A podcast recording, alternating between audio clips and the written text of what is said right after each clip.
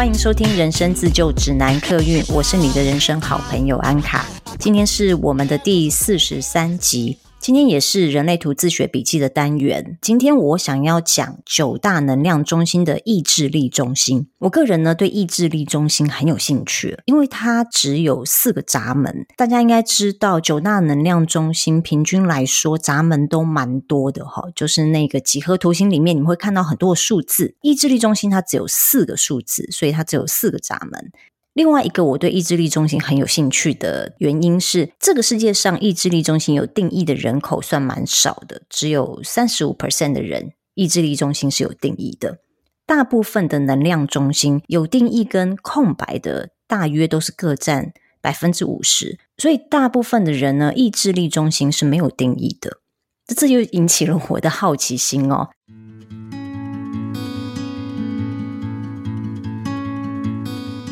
照惯例呢，我先简短说明一下意志力中心在做什么。意志力中心可以说是非常接地气的一个能量中心哦，它是位于人体图心脏那个位置，三角形的几何图形。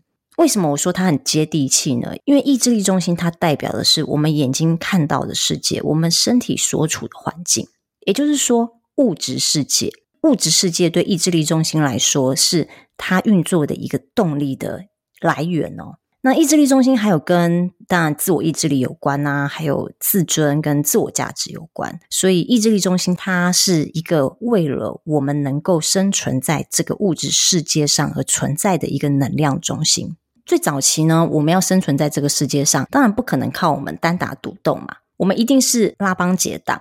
拉帮结党呢，当然是比较粗俗说法啦。在远古时期呢，等于是我们有一个部落。家族，我们跟部落的人联姻生小孩，一起养育这个所有部落里面的人。意志力中心呢，就代表是一个为了家族部落而存在的能量中心。所谓家族部落，我解释一下，我们来想象一下，在远古时代，人类都是一个部落一个部落过着群居的生活。部落生活它有一个很大的目的，就是远古时期呢，我们人类是需要跟动物一起生活的。我们讲动物可能是比较可爱一点，可是其实有一些动物它是很野蛮，它是有野性的，那我们就称之为野兽好了哈。所以人类的部落生活，它有个很大的目的，就是要对抗野兽。一个人的力量，他是没有办法对抗野兽的。女人跟小孩先天条件也是没有办法有能力去抵抗野兽的攻击的。那只靠一个男人也做不到。所以呢，古时候的人呢，为了生存下去，最好的方法就是他们组一个团体，一起去对抗野兽，这样才能够保护自己跟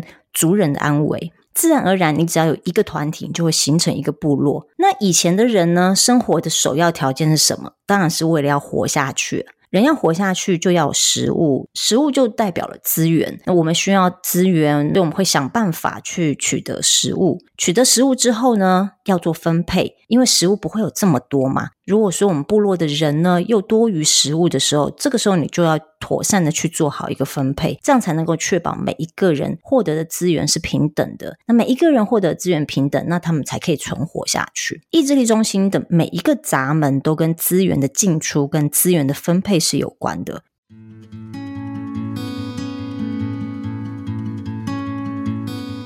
意志力中心有四个闸门，我先说明一下这四个闸门是什么闸门，而他们衍生出去的通道是什么。第一个就是二十一号闸门，它对象接通的地方是喉咙中心的四十五号闸门。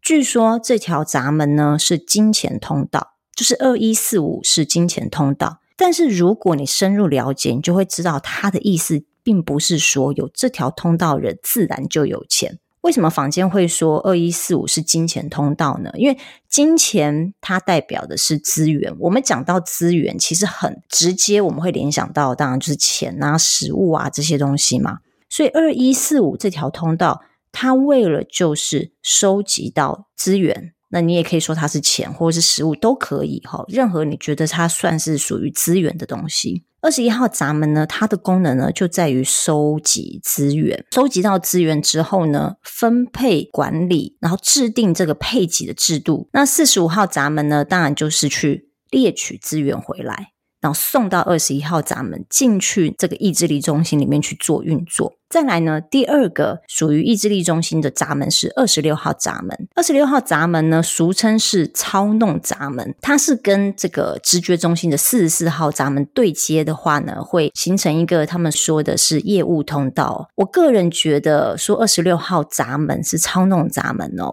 觉得它只是一个形容啦，意思应该是说，人们为了要生存下去而发展出的技能。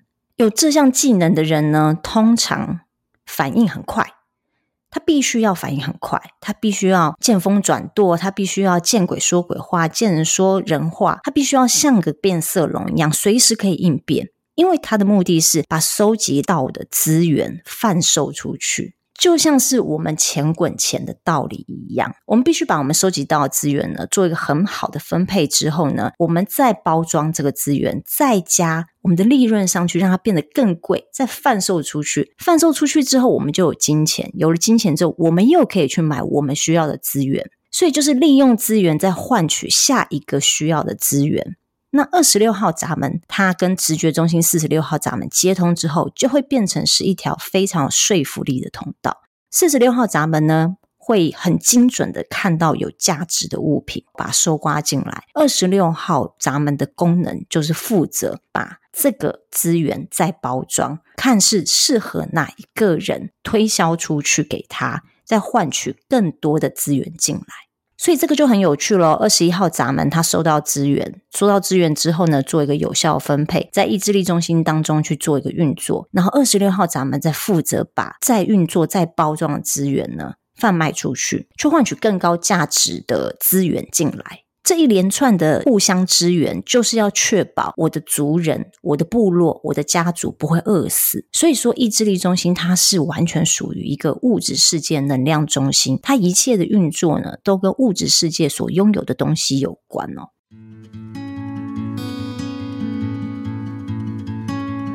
再来就是四十号闸门哦，四十号闸门虽然。跟物质具象的东西比较没有关系，但是呢，四十号闸门是一个把人连接起来的闸门，它也是人类图里面有关于爱的闸门的十个闸门之中的其中一个。那我觉得有一句话形容四十号闸门很到位哦。之前网络乡民很流行说，有一种饿叫妈妈觉得你肚子饿，有一种冷叫妈妈觉得你冷。这个闸门代表的就是世俗的爱，也就是普世的爱。有这个闸门的人呢，他会很像奶妈 一样，把你照顾得无微不至。但是他的爱是有条件的哦，要是他觉得他这样付出是值得的，他才会这么做。我在想呢，他这个有条件的爱呢，可能是因为呢。从前在部落里面，我们我们讲在团体里面好了哈，每一个人他们必须要互享资源，他们要互通有无，互相帮忙，才有办法活下去嘛。就算到了现在这个社会，也是一样的运作模式。我们必须要互通有无，互相帮忙，大家都能够活下去，都有饭吃，就很像眷村妈妈到了晚餐时间就互相送菜啊，我送你一盆菜，你送我一盆菜。但是如果我送你一盆菜，你不回送我一盆菜的话，我家是不是就少了一盆菜呢？那我家少了一盆菜，是不是我的资源就变少了？比如说，我有五个人口要吃五盘菜，但是我把一盆菜送给了你，就变成五个人要去分四盆菜，我就会吃不饱啊！如果你都不回送给我一盆菜的话，那以后我也不要再送菜给你了。这就是四十号闸门，所谓他很会照顾人，他会送暖给你，他会送你需要的资源给你，但是是有条件的，他要觉得我要跟你是互相的，他们才会愿意这样子的付出。那意志力中心里面最后一个闸门呢，是五十一号闸门，五十一号闸门是一个冒险拓荒的闸门，是开封县镇的勇士的闸门。它跟对象的居中心的二十五号闸门接通之后，会形成一条叫做“成为第一人”的通道。这里的“成为第一人”哦，并不是说，啊，我要做第一名，我什么事情都要抢第一，并不是这样子的。成为第一人的通道的意思是说，就像哥伦布发现新大陆一样，他很勇敢的去做第一个发现新大陆的人。这也是。远古时代部落很需要有的人才，因为需要这样子的人去拓展领域，他需要带兵打仗，那从石器时代到现在的科技时代，其实很多都是要靠五十一号闸门这个很勇敢冒险、拓荒辟土的精神，才有办法让这个世界进步。所以我觉得意志力中心很有趣。如果我们用家族生存的这个生存食物链来联想的话，哦。意志力中心的每一个闸门的存在，都是为了能够互相帮忙、互通有无、利益交换，让你跟我彼此都能够存活下去。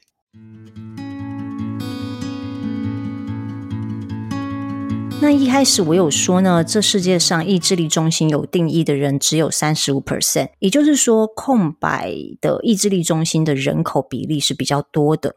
它不像其他的能量中心，就是各占一半，所以大部分的人对于自己是空白的意志力中心，比较无法察觉有什么影响。区分的科学课本里面有说，空白意志力中心的人通常会过度努力，为了证明自己做得到，证明自己是有价值的。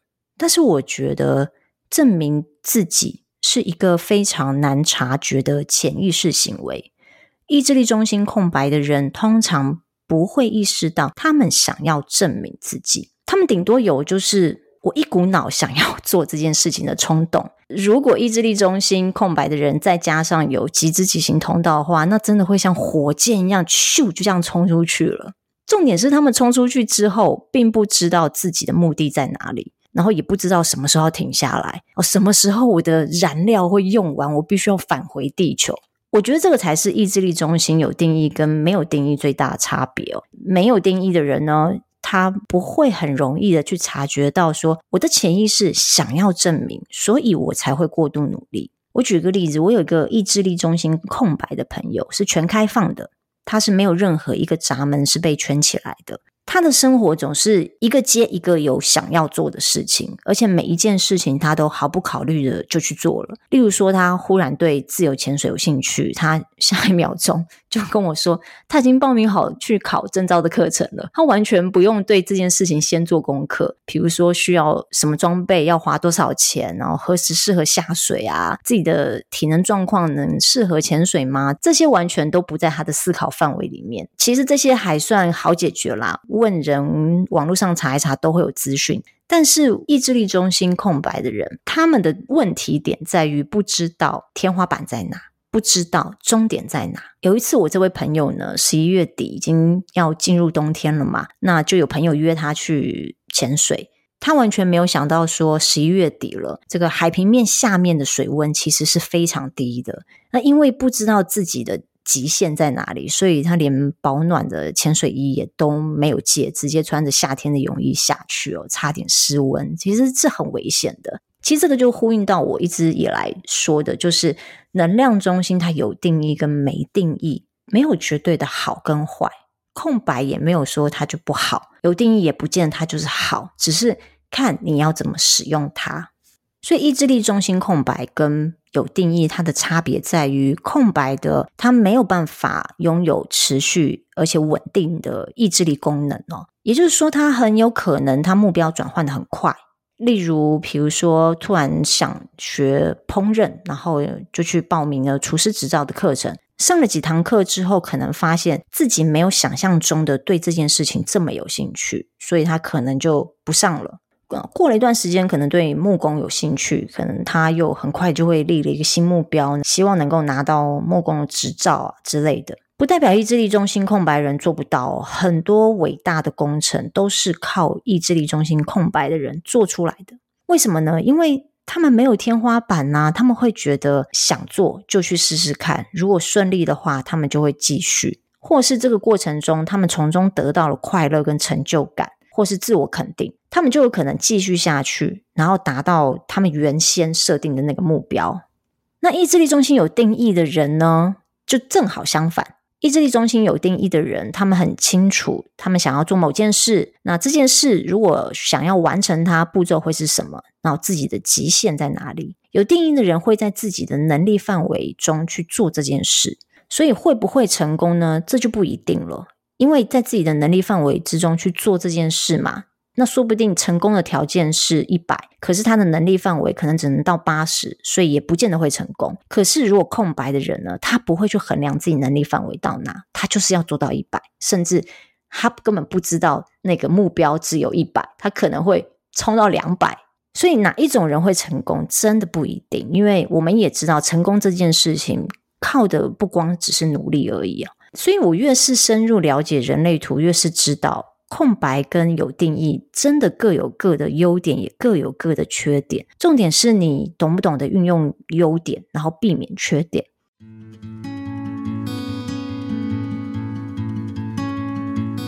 我觉得意志力中心空白的人很有趣哦。前一阵子，我有一位意志力中心空白朋友，他想要考花艺师的执照。他在短短两个月内上完呃花艺师初阶的课程。通常呢，这个课程要上半年左右，才比较有把握能够考过初阶的花艺师执照。要在两个月之内把课程上完，而且要考上，的确真的不是一件容易的事情。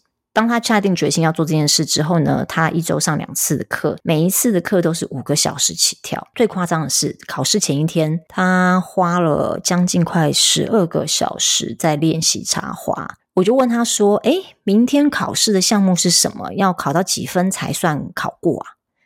他竟然回我说：“他不知道。”我当时下巴都掉下来，合不起来，真的不夸张。他辛辛苦苦准备考试，但是却不知道他要拿几分才算考过。他连评分的项目是什么也不知道。因为我是意志力中心有定义的人嘛，对我这个 意志力中心有定义的人来说，实在是太不可思议了。可是我很快就意识到，这就是空白跟有定义的差别。如果换作是我要去考试，我前一天绝对不会疯狂的插花十二个小时，我大概插三四个小时，我就觉得差不多了。这样的练习对我来说够了。当然，我一定会事前先调查好要考几分才会通过。那心中我大概会盘算一下哪些项目对我来说可以轻松拿分，哪些有点危险。总之，这股意志力的确定。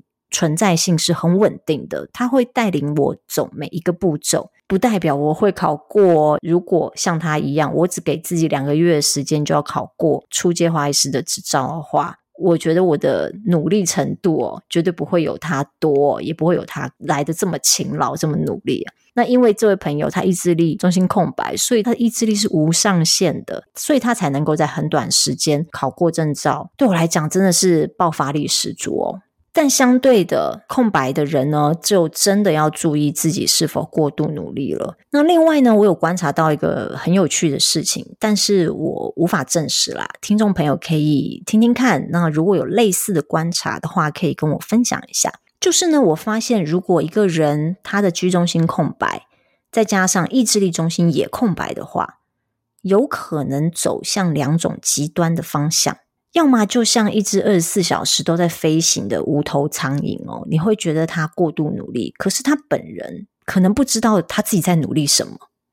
那另外一种就很像活在云端，在这里生活也可以，去那里生活也行。如果呃身边的人没有给他任务，或者是事情主动推到他的面前的话，他可能不会主动去发起任何事，也不会主动去做任何事。不过这是我的观察啦。如果大家身边有这两个能量中心都是空白的朋友，欢迎你们跟我分享你观察到的状况。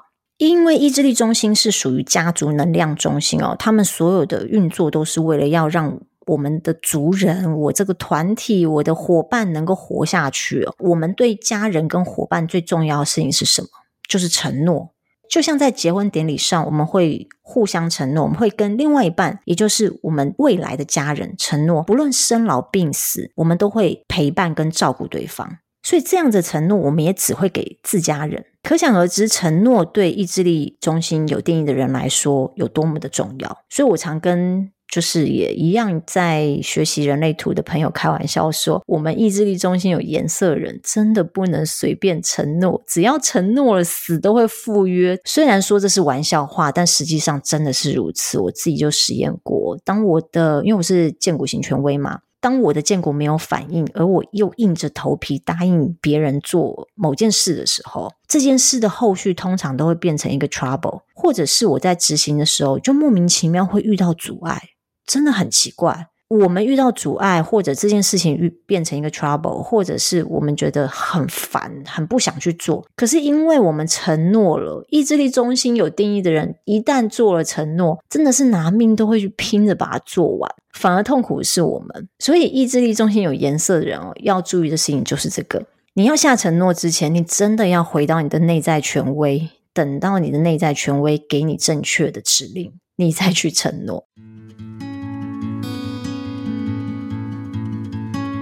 那我这里想做一个小小的提醒啊，对意志力中心有定义的朋友来说，意志力是一颗小电池，但是它的强度是这四颗电池里面最强的。也就是说，只要它被启动，它影响力是很大的。但是要注意哦，它的带电时间很短，所以建议意志力中心有颜色的朋友，甚至是意志力中心权威的朋友，你们可以把目标拆成阶段性的计划。我之前举过一个例子哦，有听众朋友回馈给我说，他觉得这个例子非常的浅显易懂。那我就再说一次哦，动力中心要怎么区别电力呢？例如，我们要开车去高雄啊，我们发电，我们要启动，我们要启动我们的车子，只需要小电池就可以了。所以，如果我们是用意志力中心这颗小电池去发电，去启动我们的汽车，它就会像一台保时捷，从零飙到一百哦，只需要九到十秒而已。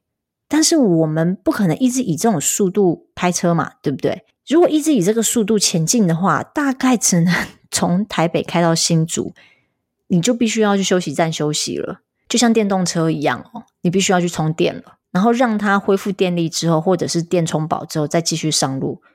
这样就变成你每一个休息站，你都要停一下，你才有办法开到高雄。所以，如果是意志力中心有颜色的人，或者是意志力中心权威的朋友呢，我建议你们，如果你们经过了内在权威之后，你们决定要做某一件事情，而这件事情成为了你的目标之后，我建议你拆成阶段性的计划去完成你的目标。这样对你们来讲比较容易去达成，而不会说哦，我一下子把电力用完了，所以我可能在第二个休息站我就没电了，然后我就不想动了，那这件事情就比较难执行下去。如果你想执行这个目标，它算是一个比较长远的计划的话，好，那对于意志力中心空白朋友来说呢，要注意的就是你千万不要一口气就开到高雄，甚至冲到垦丁去，你可能还没有开到高雄，车子就先被你给操坏掉了。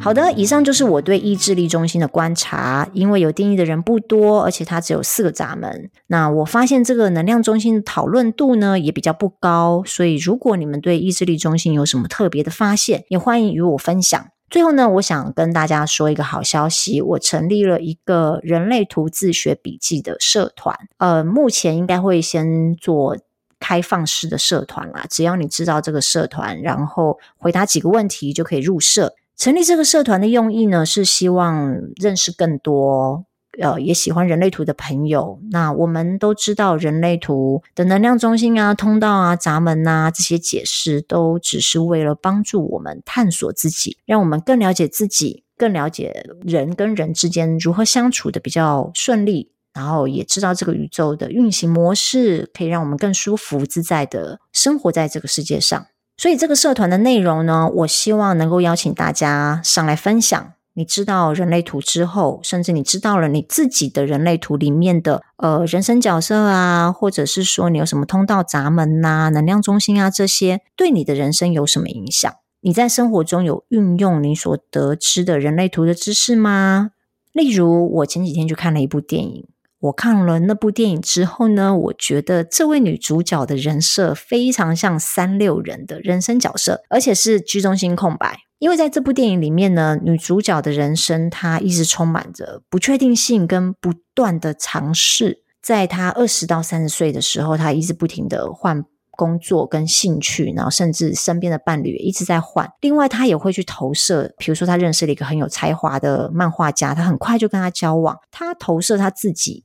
跟这个漫画家交往之后，也会拥有这样的才华，这也很像是居中心空白的人的逻辑哦。我希望加入社团的朋友，就是可以分享类似像这样子，在生活中你观察到的某个事件，你观察到你身边的人，不管是你的家人、你的小孩、你的伴侣、你的同事，你在咖啡厅的某个角落看到的人类图的种种。